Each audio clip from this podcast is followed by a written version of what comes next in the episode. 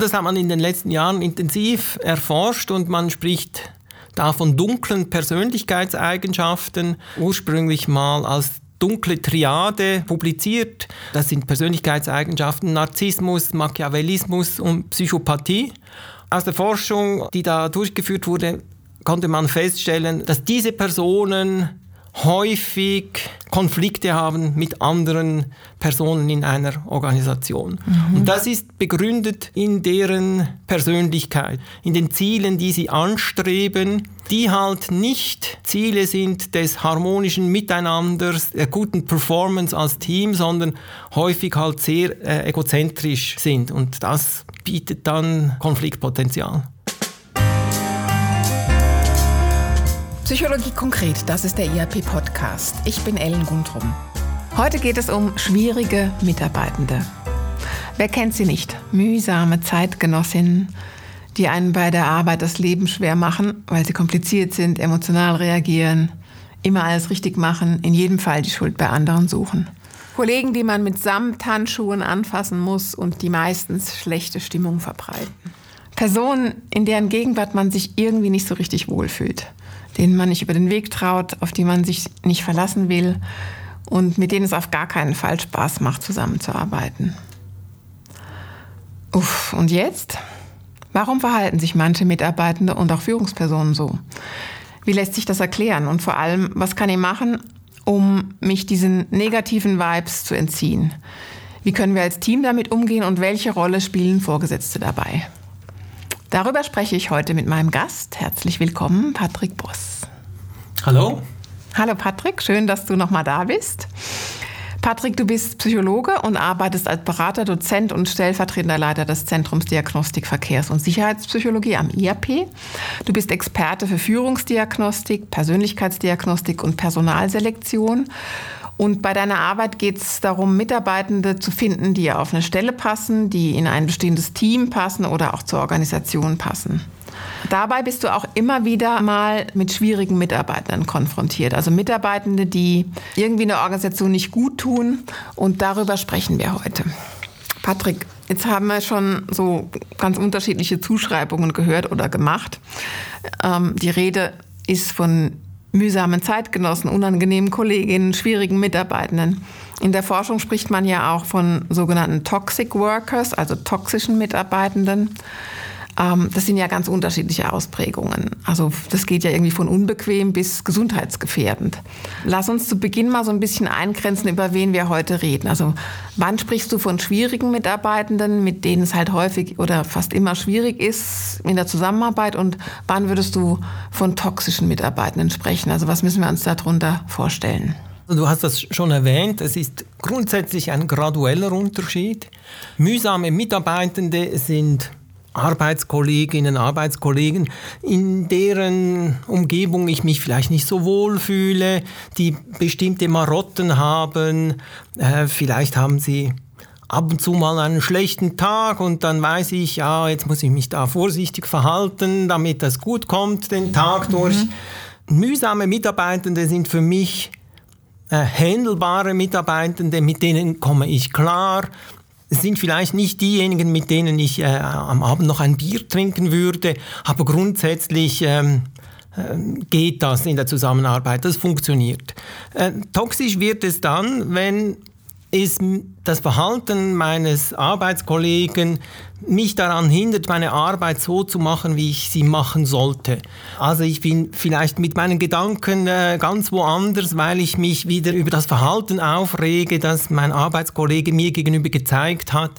Vielleicht ist es auch so schlimm, dass wenn ich weiß, ich habe am nächsten Tag ein Gespräch mit meinem Chef, dass ich dann schlecht schlafe, dass ich mir Gedanken mache, dass ich mich schon im Vorhinein ähm, unwohl fühle. Wie du das erwähnt hast, kann das dann bis dahin gehen, dass es halt äh, gesundheitliche Auswirkungen äh, mhm. bei mir entwickelt. Ich nicht mehr so leistungsfähig bin, mhm. wie ich es sein sollte oder gar krank werde. Und das wäre dann ein toxischer Mitarbeiter oder Arbeitskollege. Mhm. Ist das nicht sehr individuell, also auch wie mein Empfinden ist? Ja, das ist sehr individuell. Gewisse Leute sind da sehr robust, was äh, die mhm. Zusammenarbeit mit anderen Menschen betrifft. Die können da gut abschalten oder äh, das auch so annehmen, äh, wie es vielleicht oft auch ist, im Sinne von, das ist ja nicht mein Problem, wenn du dich da aufregst, sondern das ist dein Problem und da musst du damit klarkommen. Mhm. Also die können sich auch gut distanzieren und äh, sind dadurch weniger äh, betroffen durch toxische Arbeitskolleginnen in ihrem Umfeld. Mhm. Warum verhalten sich Mitarbeiter und Führungspersonen denn auf diese Weise auffällig, schwierig oder eben auch toxisch? Ja, das ist, äh, liegt in der Persönlichkeit dieser Menschen. So wie wir äh, das aus dem Privatleben kennen, ist das natürlich auch im beruflichen Umfeld. Es gibt äh, Leute, die umgänglicher sind, wenn sie sich mit Menschen abgeben, die äh, weniger darauf aus sind, ähm, Konflikte zu suchen oder zu schüren, die eher versuchen, äh, dass man ein harmonisches Miteinander hat, äh, die vielleicht auch nicht eine starke Machtorientierung äh, besitzen oder äh, eben um jeden Preis Karriere machen wollen in der Unternehmung. Mhm. Und äh, ja, da gibt es halt dann eine breite Palette von Verhaltensweisen, die sich äh, auch äh, am Arbeitsplatz dann zeigen. Würdest du sagen, dass das immer persönlichkeitsorientiert ähm, ist oder begründet ist oder, oder kann man auch sagen, dass es erfahrungsbegründet, wobei die Dinge ja auch zusammenhängen? Grundsätzlich menschliches Verhalten äh, ist immer äh, gesteuert durch die Persönlichkeit, das, was ich mitbringe. Und diese Persönlichkeit äh, formt sich auch durch Erfahrungen, die ich äh, gesammelt habe in meinem Leben. Mhm. Das ist die eine Seite und die andere Seite ist immer die Situation, in, in welcher mich, ich mich befinde. Das kann durchaus sein, dass ich mich in einem Team, in welchem ich mich sehr wohl fühle, nicht auffällig bin im Sinne von unangenehm für andere mhm. und dass ich aber in einem anderen Team, in welchem ein anderer Groove herrscht, dann vielleicht äh, da nicht so reinpasse, ähm, mich nicht so verhalte, wie die anderen äh, sich das auch vorstellen. Also es ist auch immer eine situative Komponente, die da mitspielt. Mhm. Oder ich habe halt ein Team, was es besser aushalten kann oder weniger gut. Mhm.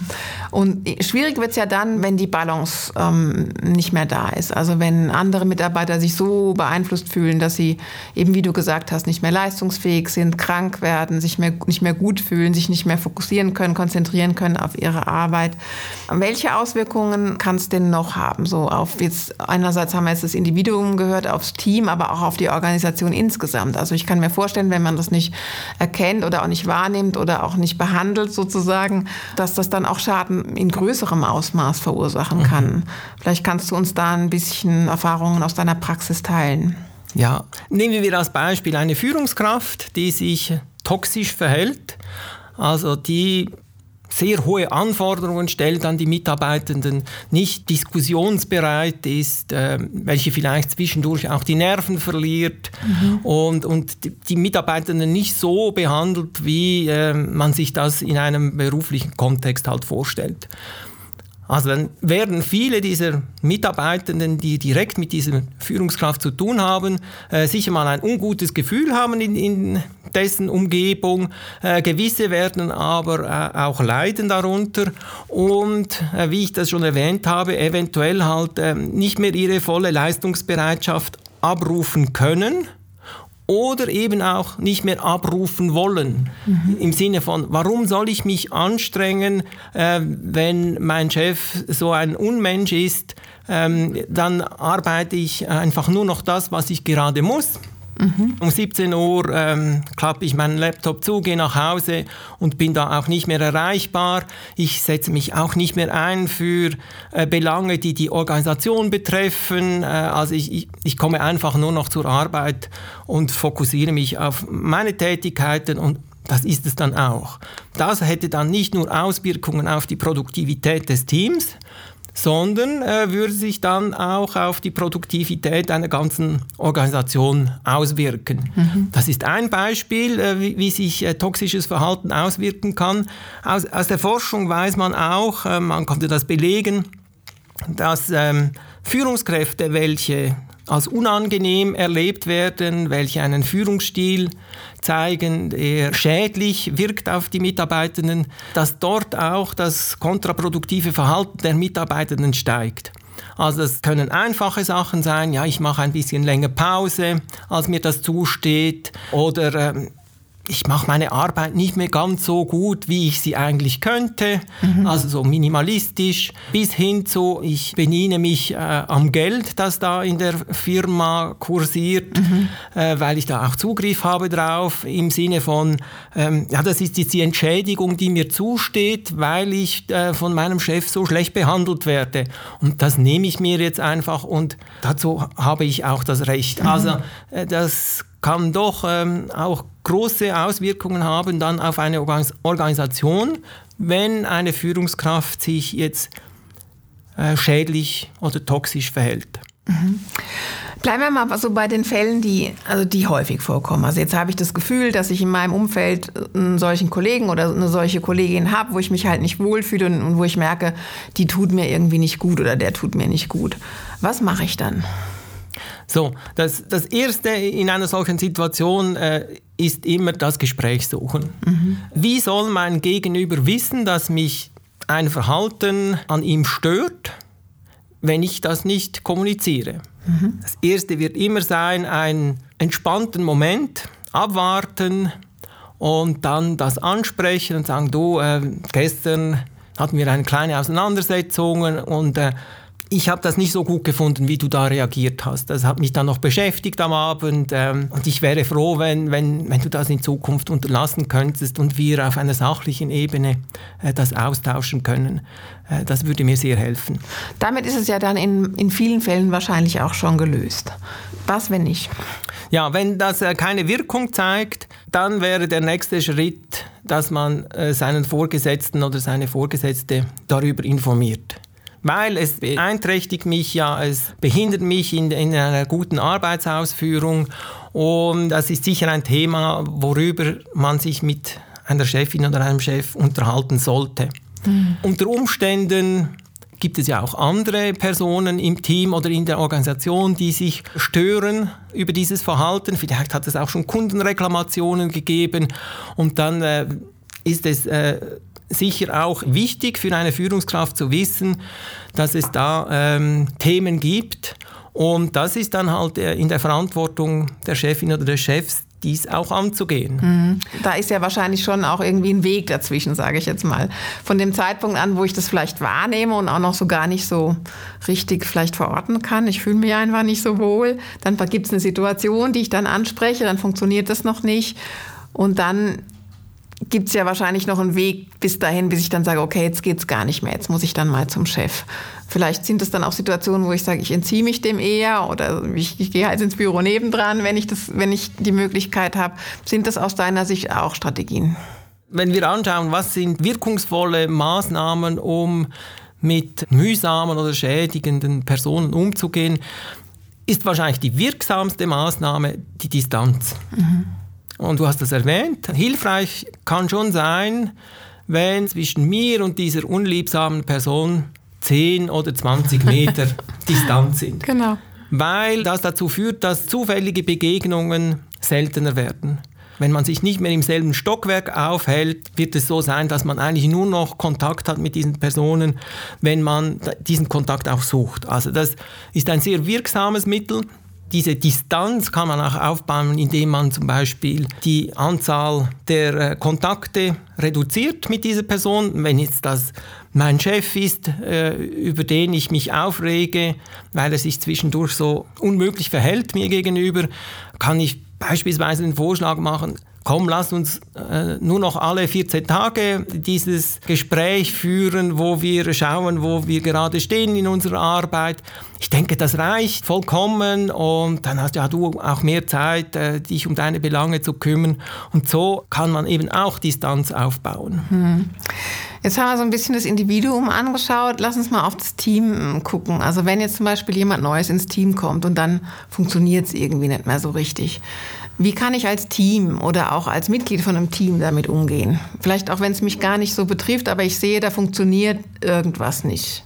Ja, das ist äh, eine Situation, die wahrscheinlich nicht selten auftritt. Ein eingespieltes Team, man kennt sich sehr gut mhm. und es kommt eine neue Arbeitskollegin, ein neuer Arbeitskollege hinzu, der ähm, vielleicht das anders gelernt hat, wie man zusammenarbeitet, das anders erlebt hat, der vielleicht auch jetzt nicht so äh, eingeschworen ist auf dieses Team und das kann ja schnell dazu führen, äh, dass man äh, findet, ah, der, der, der, Neue, der passt nicht zu uns, äh, der macht die Sachen nicht so, wie wir es gerne hätten. Wichtig denke ich, dass man zuerst diesen Personen einmal Zeit lässt, um sich da einzufinden. Ich denke, die meisten Menschen haben das Bedürfnis, dazu zu gehören, zu schauen, ja, wie funktioniert dieses Team und wie muss ich mich verhalten, dass ich da auch gut reinpasse. Wenn sich nach drei, vier Monaten das nicht gebessert hat und ich und andere immer noch das Gefühl haben, ah, das, das ist jetzt mühsam, dann würde ich mich auch äh, mit dieser Person mal treffen und darüber sprechen. Aber nicht als Gruppe, also nicht im Sinne von, komm, wir gehen da jetzt zu dritt äh, zum Markus und ähm, schauen mal, ähm, ob wir den da umpolen können, dass er da besser in unserem Team funktioniert, sondern dass äh, eine Person äh, mal das Gespräch sucht, äh, da das vorsichtig antönt. Unter Umständen ist dieser Person das gar nicht bewusst dass sie äh, da störend wirkt auf die anderen und kann das dann in einer solchen Situation auch annehmen. Mhm. Wenn ich da als Gruppe da auf, diese, auf diesen Mensch zugehe, dann äh, wird er höchstwahrscheinlich mit einem Abwehrreflex re reagieren und sich verschließen und denken, na, das, das sind jetzt also wirklich komische Typen da, wie die da mit mir umgehen. Mhm. Das sind ja eigentlich so die normalen Situationen, die ganz häufig vorkommen, wo es halt einfach Reibung gibt, weil dann kommt jemand dazu, der nicht so recht passt oder der sich vielleicht auch unsicher am Anfang fühlt und dann in der Situation reagiert, wie er vielleicht sonst gar nicht reagieren würde. Lass uns mal den Blick nochmal auf, auf so diese toxischen Mitarbeitenden richten. Du hast vorhin gesagt, es ist sehr stark in der Persönlichkeit verankert. Natürlich auch wird Persönlichkeit durch Erfahrung geprägt. Kannst du das festmachen? Also was, welche Persönlichkeitseigenschaften oder Ausprägungen haben solche Personen, die einfach halt meistens Mühe haben oder die meistens ähm, oder schon öfter vielleicht auch Situationen in Organisationen haben, wo das nicht gut kommt oder wo, wo sie eben diese Wirkung erzielen und das vielleicht selber in der Form gar nicht so wahrnehmen. Mhm. Das hat man in den letzten Jahren intensiv erforscht und man spricht da von dunklen Persönlichkeitseigenschaften, ursprünglich mal als dunkle Triade publiziert. Das sind Persönlichkeitseigenschaften Narzissmus, Machiavellismus und Psychopathie. Aus der Forschung, die da durchgeführt wurde, konnte man feststellen, dass diese Personen häufig Konflikte haben mit anderen Personen in einer Organisation. Mhm. Und das ist begründet in deren Persönlichkeit, in den Zielen, die sie anstreben, die halt nicht Ziele sind des harmonischen Miteinanders, der guten Performance als Team, sondern häufig halt sehr äh, egozentrisch sind. Und das bietet dann Konfliktpotenzial. Kann man solche Mitarbeiter entwickeln? Also kann man das wie lösen, dass sie sich von diesem Verhalten ähm, distanzieren und sich auch da weiterentwickeln? Und wenn ja, was braucht es dafür? Das ist sicher wieder eine Frage der Ausprägung.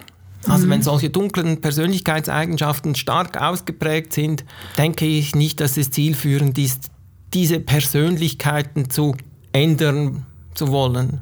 Das ist viel zu stark verankert.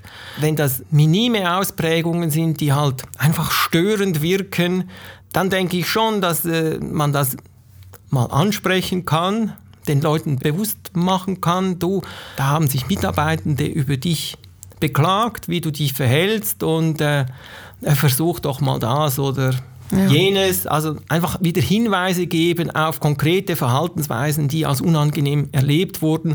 Und da gehe ich mal davon aus, dass äh, doch einige äh, dann auch die Bereitschaft zeigen, da ihr Verhalten so anzupassen. Mhm. Ich stelle mir das gar nicht so einfach vor, das zu erkennen, dass so eine Person so agiert und diese Wirkung erzielt und das nach Möglichkeit eben auch frühzeitig zu erkennen, weil häufig ist es ja auch nicht unbedingt, ähm, oder es ist nicht unbedingt gepaart mit schlechter Leistung, sondern vielleicht auch mit guter Leistung. Hm? Ja, das ist das, vielleicht das Grundproblem äh, bei diesen dunklen Persönlichkeiten, dass sie erfolgreich sind. Nehmen wir den Machiavellisten, ihm geht es darum, Macht zu haben und er wird sich so verhalten und äh, das System so versuchen zu manipulieren, dass ihm das auch gelingt. Mhm. Und in einer Organisation hat der Macht, der erfolgreich ist und der aufsteigen kann. Also wird das eine Person sein, die eigentlich immer gute Leistungen erbringt und auch das Team erbringt gute Leistungen. Ja, und dann sind eigentlich alle zufrieden damit, mhm. außer diejenigen, die unter dieser Person leiden müssen. Mhm. Vergleichbar mit einem Narzissten, der äh, eigentlich ein sehr unterhaltsamer Mensch ist in der, in der Gruppe, ähm, durch seine Extraversion ähm, und seine Offenheit findet man leicht Kontakt zu ihm. Das ist eigentlich sehr angenehm und ähm, er hat ja auch einen gewissen äh, Führungsanspruch. Das heißt auch, er, er, er nimmt Einfluss, er, er, bewegt Dinge in einer Organisation, das ist ja alles grundsätzlich positiv. Dann kommt noch dazu, dass diese Leute dann genau wissen, wie sie sich gegenüber verschiedenen Personen zu äh, verhalten haben. Mhm. Das heißt, wenn ein Narzisst mit seinem Chef oder seiner Chefin spricht, dann ist alles super und gut und toll und die Chefin oder der Chef findet, wow, das, das ist jetzt wirklich eine gute Führungskraft. Und äh, wenn es dann äh, äh, Gespräche gibt mit Mitarbeitenden, die vielleicht nicht so gut performt haben, dann fällt das dann ganz anders aus. Mhm. Und das gibt dann halt so die Situationen, wo die Chefin eines solchen narzisstischen Chefs nicht nachvollziehen kann, warum jetzt eine Mitarbeiterin oder ein Mitarbeiter unter dieser Führungskraft leidet. Mhm. Weil das ist ja ein super Typ. Mhm. Der macht ja so eine gute Arbeit. Also muss ja das eigentlich bei dieser Mitarbeiterin liegen, die, die scheint da äh, wenig belastbar zu sein und ähm, Mhm. Der, der, Vorgesetzte wird dann natürlich dann auch unterstreichen, ja, ja, das, das kennen wir mit der Maya, ähm, ja, die, die nimmt sich halt alles äh, so stark zu Herzen. Mhm. Und, und, dann stehe ich als, als, als narzisstischer Chef wieder super da, ja, kann mein Unwesen weitertreiben. An der Stelle weise ich gern mal auf den Podcast, auf die Folge hin, die wir schon zusammen gemacht haben, schon ein bisschen länger her zum Thema die dunkle Seite der Führung, ist aber auch immer noch nachzuhören, ähm, um das auch zu vertiefen. Aber nochmal auf diese Situation oder auf die Organisation insgesamt. Kann man was präventiv machen oder eben auch ein Frühwarnsystem installieren, dass man so etwas besser erkennen kann? Also um beim Präventiven zu bleiben, mhm. zu verhindern, dass man solche Leute mit an Bord holt oder dass sie in einer Unternehmung ihr schädliches Verhalten zeigen können, finde ich es ganz wichtig, dass man Verhaltensregeln aufstellt und auch klar benennt, welches Verhalten man nicht toleriert. Und das muss dann vorgelebt werden, vor allem halt von den Führungskräften. Mhm. Aber muss auch sanktioniert werden, wenn festgestellt wird, dass sich Leute nicht so verhalten, wie man das wünscht. Ich denke, das ist die stärkste präventive Maßnahme, die eine Organisation treffen kann, indem man das benennt und sagt, mhm. das und das und das wollen wir nicht. Und das hört eben nicht bei sexueller Belästigung auf, sondern das geht dann viel weiter. Also dazu gehören ja auch Führungsgrundsätze zum Beispiel. Genau. Mhm. Also das ist das, was die Organisation unternehmen kann. Und dann kann man natürlich, äh, vor allem wenn man Führungskräfte einstellt, mhm. genau hinschauen. Besteht da die Möglichkeit, dass sich diese Führungskraft in Zukunft bei uns so verhält, wie wir das nicht gerne hätten? Üblicherweise verfügen diese, diese Leute über einen sehr guten Leistungsausweis. Mhm. Also es liegt nicht daran, sondern es liegt daran, wie gehen sie mit anderen Menschen um. Das heißt, man muss äh, im Auswahlverfahren auch erstens mal ein Bewusstsein dafür entwickeln, dass es solche Führungskräfte gibt, die den Mitarbeitenden Schaden zuführen können. Mhm. Und auf der anderen Seite muss man dann halt auch äh, Instrumente oder Verfahren einsetzen, mit denen ich das erkennen kann. Mhm. Wie, wie, machst du das oder wie macht ihr das? Also wie machen wir das in unseren äh, Management Assessments? Mhm. Erstens setzen wir Testverfahren ein, die uns erste Hinweise geben. Könnte da eine solche Problematik vorliegen? Äh, beschreibt sich zum Beispiel eine Führungskraft als eher unverträglich, das heißt ähm, konfliktbereit, wenig interessiert an einem harmonischen Miteinander? Dann gehen wir im Interview darauf ein, indem wir ähm, Fragen stellen nach schwierigen Führungssituationen, nach ähm, wie sie Situationen mit Mitarbeitenden ähm, bewältigt haben, wo man äh, nicht derselben Ansicht war. Mhm. Äh, wir beobachten das in, in, Rollensimulationen, wo direkt eins zu eins äh, Mitarbeitergespräche simuliert werden. Mhm. Das sind so unsere Möglichkeiten.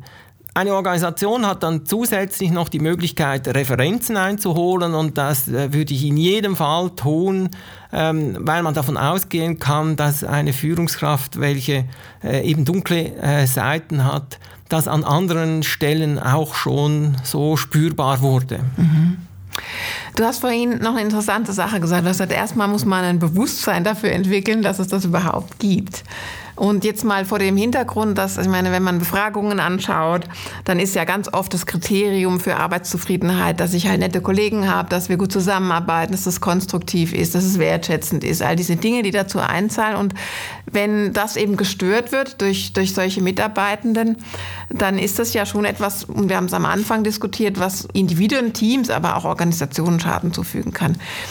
Was würdest du denn sagen, ist denn dieses Bewusstsein dafür in den Organisationen etabliert oder ist das nach Branchen auch unterschiedlich zum Beispiel? Also bestimmte Branchen, da ist es ja wahrscheinlich ähm, viel wichtiger, dass man auch auf diese Dinge achtet als andere. Also bezüglich der Branchen, da gibt es natürlich große Unterschiede. In dem Sinne, dass sich äh, Leute eben, die zum Beispiel ein starkes äh, Führungsmotiv haben und die Karriere machen wollen, sich auch zu bestimmten Organisationen hingezogen fühlen. Mhm. Andere Organisationen, für die weniger interessant sind, weil, weil sie dort nicht diese Ziele erreichen, die sie möchten. Kannst du also, ein Beispiel machen? Ja, stark hierarchische, hierarchisch äh, strukturierte Organisationen, die ziehen natürlich äh, Menschen an, die ein Machtmotiv haben und die ähm, halt dort die Karriereleiter erklimmen wollen. Wenn es ganz flache Hierarchien gibt, zum Beispiel in einer äh, Expertinnenorganisation, äh, ist das viel weniger interessant für diese Menschen, äh, weil es da ja dann eigentlich um die konkrete Leistung geht, die man zeigt und nicht äh, um Seilschaften, die man knüpfen kann und ähm, mhm. das, was einem da hilft, Karriere zu machen in einer Organisation. Also das, ist, das hat man auch in Studien äh, gesehen, ähm, flache Hierarchien wirken diesen Tendenzen entgegen. Mhm. Interessant, aber einleuchtend. Ja. Und wie würdest du es so in der Breite sagen? Ist ein Bewusstsein bei den Organisationen da? Also berücksichtigt man das heute im Auswahlverfahren oder ist da noch äh, Potenzial? Aus meiner Sicht ist da noch großes Potenzial. Mhm. Ich habe den Eindruck, dass der Fokus auf der Leistung liegt, auf dem Wissen, auf dem Können, das eine Person mitbringt. Das ist ja auch richtig so. Mhm. Die Person muss ja äh, die Anforderungen, die an ihn äh, an sie gestellt werden, äh, erfüllen können. Dann steht ja in jeder Stellenausschreibung, dass Leute teamorientiert sein müssen. Also eigentlich könnte man davon ausgehen, ja, das Bewusstsein ist schon vorhanden, dass das so sein soll. Mhm. Ich zweifle aber, dass äh, dann in der allgemeinen Praxis die Mittel oder das Wissen besteht, wie man das dann erfassen könnte. Und zwar so, dass man dann auch wirklich Informationen kriegt, die belastbar sind, wo ich sagen kann, ja, vielleicht ist da äh, bezüglich der Zusammenarbeit äh, das nicht so einfach mit dieser Person. Mhm. Das ist ja wahrscheinlich dann eher, ähm, wenn, wenn ich Führungspersonenpositionen äh, oder wichtig, ganz wichtige Positionen für die Organisation besetze. Ähm, aber grundsätzlich ähm, kann es ja dieses Phänomen auf auf jeder Ebene der Organisation und in jedem Job und in jedem Team geben. Ja, das ist richtig. Und deshalb denke ich, dass es diese Awareness eben braucht. Mhm. Das ist nicht nur bei den Führungskräften ein Thema, sondern das kann bei jeder Mitarbeiterin, jedem, jeder Mitarbeiter ein Thema sein. Und darauf sollte man achten. Und da denke ich wirklich, dass eines der, ähm, der Mittel, die ich da je, in jedem Fall einsetzen würde, äh, wäre das Einholen von Referenz. Mhm. Und das dann halt auch so mhm. fragen. Hat es äh, Konfliktsituationen gegeben, wo diese Person beteiligt war? Äh, wie, wie, ist das ausgegangen? Mhm. Patrick, wir sind schon wieder am Ende. Ähm, aber zum Schluss noch, was möchtest du Mitarbeitenden und auch Führungspersonen abschließend oder auch zusammenfassend auf den Weg geben? Worauf gilt es zu achten? Was ist besonders wichtig im Umgang mit schwierigen oder auch toxischen Mitarbeitenden? Ganz wichtig finde ich, dass man dieses Verhalten nicht tolerieren muss. Wenn man schlecht behandelt wird von einer Arbeitskollegin oder von einem Chef, dann muss man dies nicht tolerieren, sondern soll es ansprechen und soll eine Lösung suchen. Mhm. Was ich nie empfehlen würde, ist die Planung eines Rachefeldzuges. Äh, de, ja, dem zahle ich es jetzt heim, weil das wird nie erfolgreich sein, sondern äh, ich muss mir genau äh, Gedanken dazu machen, wie spreche ich das an, wie gehe ich vor, mit welchen Leuten spreche ich darüber und das dann so umsetzen. Und wenn ich keinen Erfolg habe, wird es längerfristig eben nur die Möglichkeit geben, dass ich mich nach einem anderen Team umschaue oder halt in eine andere Organisation wechsle. Vielen Dank, Patrick Boss. Das war der IAP-Podcast Psychologie konkret zum Umgang mit schwierigen oder auch toxischen Mitarbeitenden. Danke dir. Gerne. Schön, dass Sie dabei waren. Haben Sie Feedback zum Podcast, dann schreiben Sie mir auf podcast.iap.zhw.ch. Ich freue mich, wenn Sie den IAP-Podcast Psychologie konkret einer Person, die Ihnen wichtig ist, weiterempfehlen. Vielen Dank und bis bald. Tschüss.